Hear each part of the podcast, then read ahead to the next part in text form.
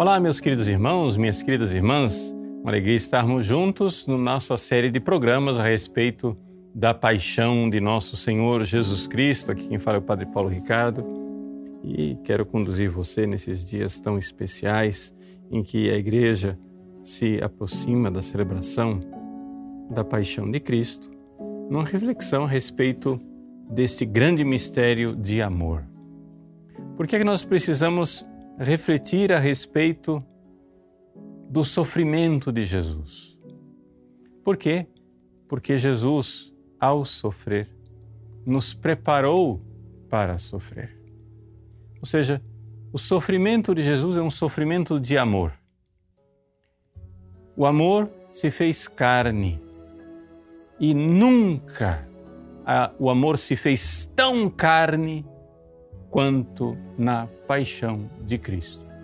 E nosso Senhor sofreu, sofreu muito e sofreu para que nós não estivéssemos sozinhos em nossos sofrimentos. Na verdade, na verdade, a grande tragédia nossa é exatamente que o nosso egoísmo e o nosso pecado faz com que nós sejamos pessoas ainda mais sofridas, ainda mais esmagadas, ainda mais oprimidas pelas nossas próprias preocupações. E a graça de Cristo na cruz vem não somente nos libertar e nos aliviar no momento das angústias, mas vem também nos dar a verdadeira libertação dos nossos pecados Jesus, o inocente, veio para morrer por nós, que não somos inocentes. No nosso programa passado, nós acompanhamos o momento em que Jesus agonizou no Horto das Oliveiras.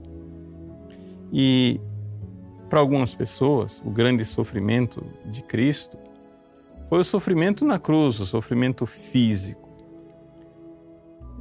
Esse é o sofrimento, o sofrimento físico de Jesus na cruz.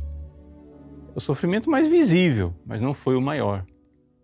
O maior sofrimento de Cristo foi exatamente na sua alma, ou seja, o sofrimento, a grande dor de carregar os nossos pecados.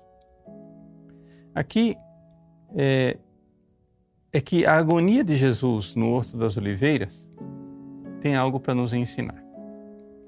Veja, é importante nós compreendermos que o horror do pecado, ou seja, a verdadeira grandeza do pecado, só entende aquele que é santo e inocente. É interessante que nas coisas da vida, é, a experiência ensina muita coisa. Mas se tem uma coisa que a experiência não nos ensina, é o pecado. Exato. Porque se você experimenta o pecado, se você pecou bastante, se você é um grande é, pecador, quanto mais pecados você faz, menos noção você tem do que é o pecado. Ao contrário, se a pessoa vive na santidade, na inocência, na pureza, no temor a Deus. Esta pessoa, sim, é que tem noção do que é verdadeiramente o pecado. Ou seja, o pecador, ele fica como que contaminado do pecado e não nota. Nós estamos vivendo estes dias de é, epidemia do novo coronavírus. E qual é a grande dificuldade? A grande dificuldade é que nós estamos lidando com um inimigo invisível que nós não sabemos onde está e toda hora as pessoas lavam as mãos e fazem bem de, fazer, de lavar todas horas, toda hora as pessoas é, colocam é, máscara quando vão entrar em contato com alguém contaminado, ou se elas estão com sintomas, etc, etc, e fazem bem de fazer e de seguir todas essas orientações de saúde, essas orientações sanitárias. Porém, é necessário a gente compreender isso. Que o maior inimigo, mais invisível do que o vírus, é o pecado. E, no entanto, nós não cuidamos de não sermos contaminados. Quantas pessoas estão por aí com o novo coronavírus e não sabem, porque são assintomáticas. Mas também quem está no pecado. Quem está no pecado não nota que foi infectado pelo pecado. É como se o pecado se tornasse parte da pessoa. A pessoa que está é, submersa no pecado, que levou uma vida depravada, é, mentindo, roubando, passando a perna nos outros, é, com espertezas, com malícias sexuais, com raivas, rancores, ódios. Quantas pessoas se julgam até virtuosos? Sim, aquela pessoa rancorosa, ressentida, que guarda mágoa, que não perdoa ninguém. O mundo está errado, mas eu estou certo. A pessoa se sente virtuosa.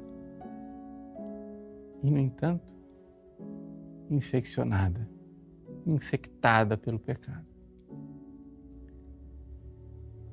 Só quem é santo, só quem é virtuoso está fora desta corrente de pecado. Só quem procura Jesus e encontra em Jesus o sangue que lava os nossos pecados é que é capaz de, como um médico, enxergar a doença. Meus queridos, eis aí Jesus, inocente, no Horto das Oliveiras, ele sentiu, ele experimentou o pecado muito mais do que toda a humanidade junta. Porque exatamente nós que somos pecadores é que não temos noção do que seja o pecado. E saindo ali do Horto das Oliveiras, Jesus será julgado pelos sumos sacerdotes lá da sua época. Vejam, nós vamos é, meditar agora sobre o julgamento religioso de Jesus. Importante você notar que na paixão houve dois julgamentos. Houve um processo religioso, pelo qual Jesus foi condenado porque era filho de Deus e os sumos sacerdotes achavam que ele estava blasfemando. E houve depois um outro julgamento, o julgamento civil diante de Pilatos. É evidente, diante de Pilatos, Jesus não podia ser julgado religiosamente. Pilatos ia dar gargalhadas se os sumos sacerdotes dissessem: Ah, este homem deve ser levado à morte porque ele acha que ele é Deus. Pilatos, que era pagão, disse: Ah, não tem, diria: Ah, não tem problema. Nós temos nossos deuses, cada um tem o seu. Por que, é que eu vou condenar um homem? Porque ele acha que ele é Deus. Quem quiser seguir o seu Deus, que siga, cada um tem o seu. Então, o primeiro julgamento de Jesus foi um julgamento religioso. É interessante a gente se colocar aqui no contexto. Judas traiu Jesus, vendeu Jesus por 30 moedas. Judas foi com um pequeno destacamento de soldados do templo até o Jardim das Oliveiras. Beijou Jesus no rosto para que os soldados soubessem quem era Jesus. E Jesus então foi levado até a casa do sumo sacerdote, que naquele ano chamava-se Caifás. Uma coincidência que Caifás é o mesmo nome que Jesus deu a Pedro, o chefe dos seus apóstolos, ou seja, o seu sacerdote Pedro, Cefas, tinha o mesmo nome de Caifás, Cefas. É na, na raiz linguística o mesmo nome. Jesus foi levado até a casa do sumo sacerdote para ser julgado. Nesse caminho entre o Horto das Oliveiras e a casa de Caifás, Jesus tinha que atravessar um vale descendo do Monte das Oliveiras, de um córrego chamado Cedron, depois subir de novo e entrar na cidade santa de Jerusalém por uma porta. A porta probática, a porta das ovelhas. Interessante como Deus escreve os pequenos detalhes. Jesus, o cordeiro imolado, entra na cidade de Jerusalém pela porta das ovelhas. Jesus será julgado. Julgado pelos sumos sacerdotes. E começa o interrogatório. Interrogatório diante de Caifás, onde Caifás está preocupado com a organização desta seita secreta que Jesus, que anda ao redor de Jesus, quem são os seus discípulos, quais eram os seus ensinamentos, etc. E Jesus responde a Caifás dizendo que não tem nada de secreto. O que eu falei, eu falei publicamente. Eu ensinei na sinagoga, onde vão todos os judeus, pergunte, pergunte aos outros. E então Caifás, desconcertado com aquela resposta, começa a trazer testemunhas. Testemunhas falsas. E testemunhas contraditórias entre si. Que começam a distorcer os ensinamentos de Jesus, dizendo: Ah, Jesus disse que ele mesmo vai destruir o templo. Coisa que Jesus nunca falou. Ele disse: destruir o templo, que é o meu corpo, e ele será ressuscitado. Diante daquelas testemunhas contraditórias, Caifás, não tendo mais como acusar Jesus, então recorre a um juramento. E chega e diz a Jesus, não é? Colocando Jesus contra a parede.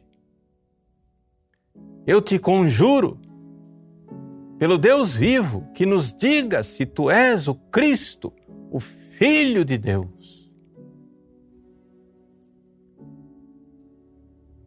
E diante daquela daquele pedido de juramento, Jesus responde e responde dizendo a sua identidade. A identidade de Deus e a identidade de homem. Jesus, verdadeiro Deus e Jesus, verdadeiro homem. Ele diz assim, duas palavras, Marcos capítulo 14, versículo 62. Eu sou. Ego em mim, eu sou. Ego sum. O que quer dizer isso? Para nós não quer dizer muita coisa. Eu sou. Tudo bem, todo mundo é. Só que acontece que essa é a forma como Deus se identificou a Moisés. Sim, quando Deus revelou o seu nome. Eu sou aquele que sou. Jesus aqui está dizendo com toda clareza: Eu sou. E não somente diz a sua identidade divina, Jesus diz também a sua identidade humana. Ele não é somente Deus, ele é homem também. E ele diz: Eu vos declaro que vereis novamente o Filho do Homem. Vejam, ele não é somente filho de Deus, ele é filho do homem. Assentado à direita do poder de Deus, vindo sobre as nuvens do céu. Eis aí. A identidade divina, a identidade humana. Verdadeiro Deus, verdadeiro homem. Claro que diante desta declaração, Caifás ficou escandalizado. E Caifás então rasgou as suas vestes, gritando, bradando, blasfemou! Blasfemou e rasgou suas vestes. Esse gesto de rasgar as vestes era um gesto de, de luto, de tristeza, de indignação, de grande horror. Foi o mesmo gesto que no Antigo Testamento Jacó fez quando recebeu a notícia de que seu filho José tinha morrido. Foi o gesto de Davi quando recebeu a notícia da morte de Saul. Mas aqui, quando o sumo sacerdote do Antigo Testamento, Caifás, rasga, rasga as suas vestes, ele, que acha que está rasgando suas vestes por um gesto de indignação diante da blasfêmia de Jesus, na verdade, ele está rasgando toda a sua dignidade sacerdotal, porque acabou. Acabou o sacerdócio do Antigo Testamento. Caifás, com aquele gesto, sem saber, profeticamente, está transformando em farrapos o sacerdócio do Antigo Testamento. O arcebispo Fulton Sheen ele recorda que esse gesto de rasgar as vestes de Caifás é um gesto muito semelhante ao véu do templo que se rompeu. Acabou o Antigo Testamento. Acabou a dignidade sacerdotal, terminou ali o sacerdócio de Arão. Agora, daqui para frente, só haverá um sacerdócio, o de Cristo. O sacerdócio segundo a ordem de Melquisedeque. Por que Melquisedeque? Melquisedeque é um sacerdote, uma figura misteriosa do Antigo Testamento, que ofereceu em sacrifício pão e vinho. A Eucaristia, esse é o sacerdócio que Jesus instituiu na noite anterior. Jesus instituiu na ceia pascal da quinta-feira santa à noite o novo sacerdócio. Logo em seguida, ele é aprisionado e Caifás rasga o sacerdócio antigo. Que coisa profética. Meus queridos, aqui é importante nós compreendermos que daqui para frente Jesus será o nosso único e verdadeiro sacerdote. O que é um sacerdote? Sacerdote é aquele que une o céu e a terra. E Jesus une o céu e a terra exatamente porque ele a sua única pessoa, a segunda pessoa da Santíssima Trindade, o Filho eterno do Pai, se fez homem e ele então é verdadeiro Deus e verdadeiro homem. Sendo verdadeiro Deus e verdadeiro homem, ele pode unir o céu e a terra. Por quê? Porque sendo verdadeiro Deus, ele está junto de Deus. E sendo verdadeiro homem, ele está junto de nós. E, no entanto, a grande contradição é que nesse momento, nesse momento trágico, em que Jesus se oferece em sacrifício e está mais perto de nós, ali é que parece que ele está mais sozinho. Na casa do sumo sacerdote, os discípulos de Jesus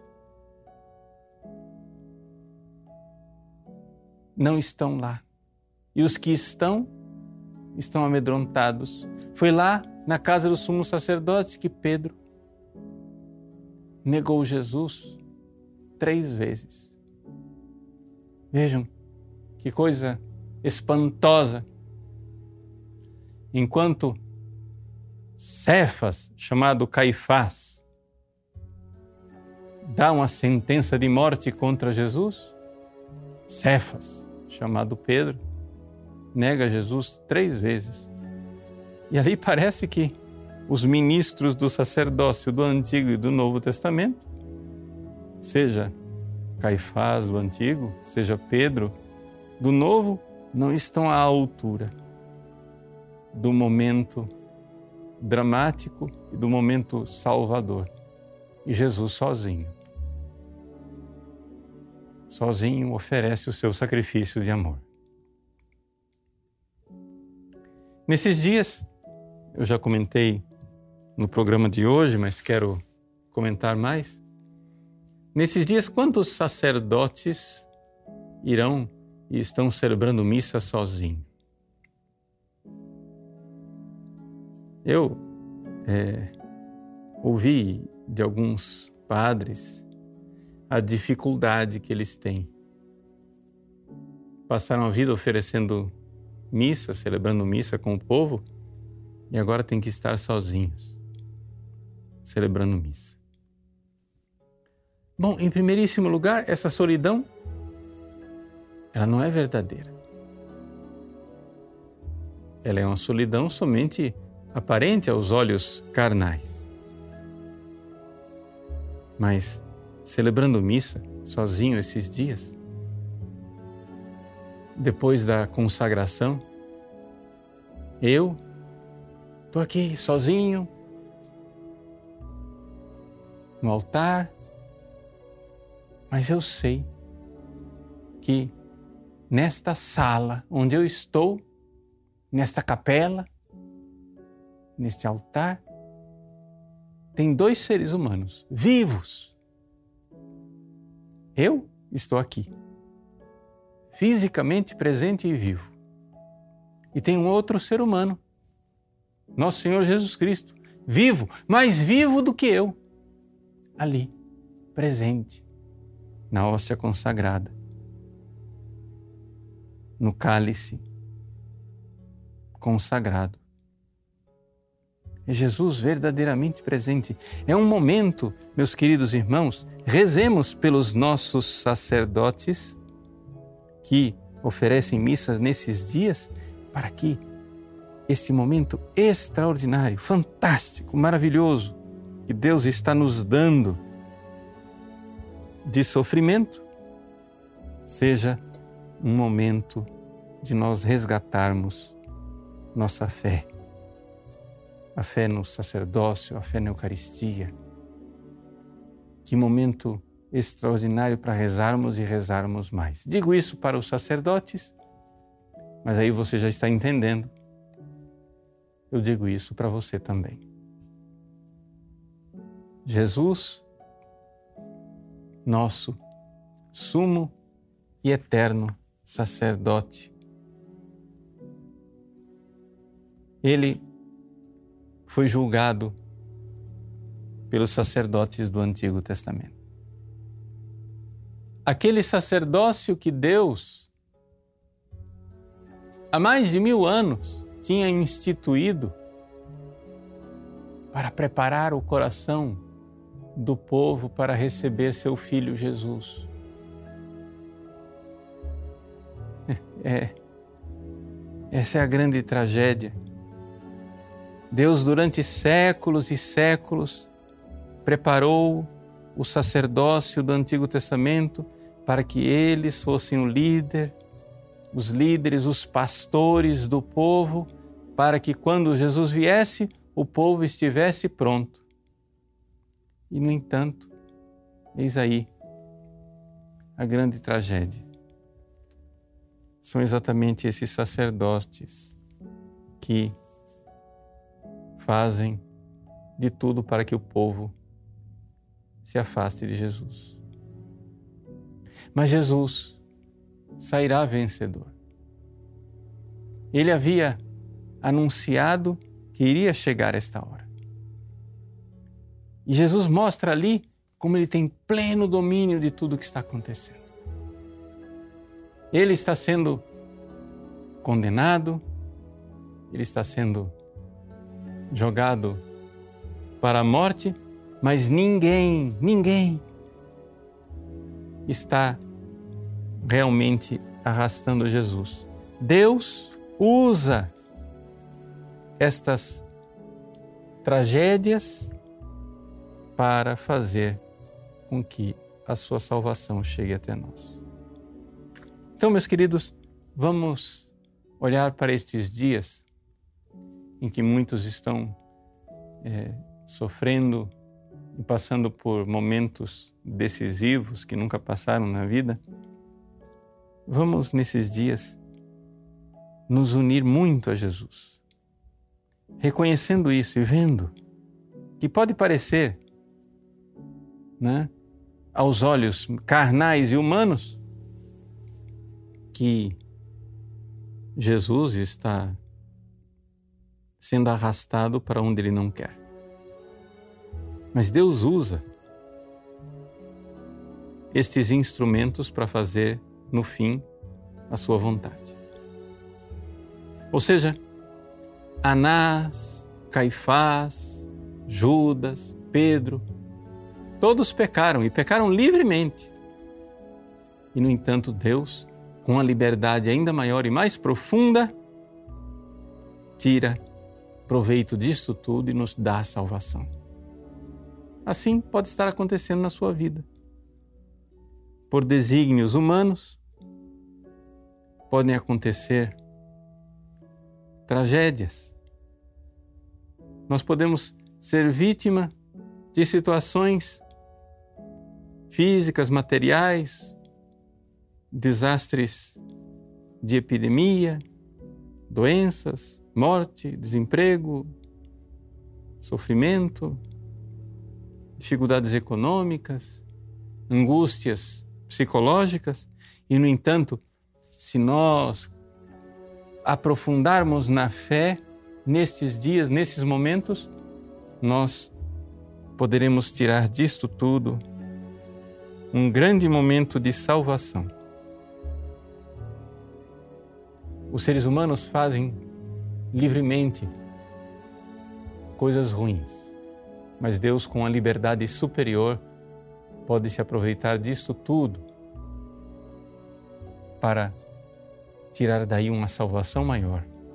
Basta que nós, arrependidos dos nossos pecados, aumentemos a nossa fé e nos unamos ao Cristo obediente que se oferece na cruz. Deus abençoe você. Em nome do Pai, do Filho e do Espírito Santo. Amém.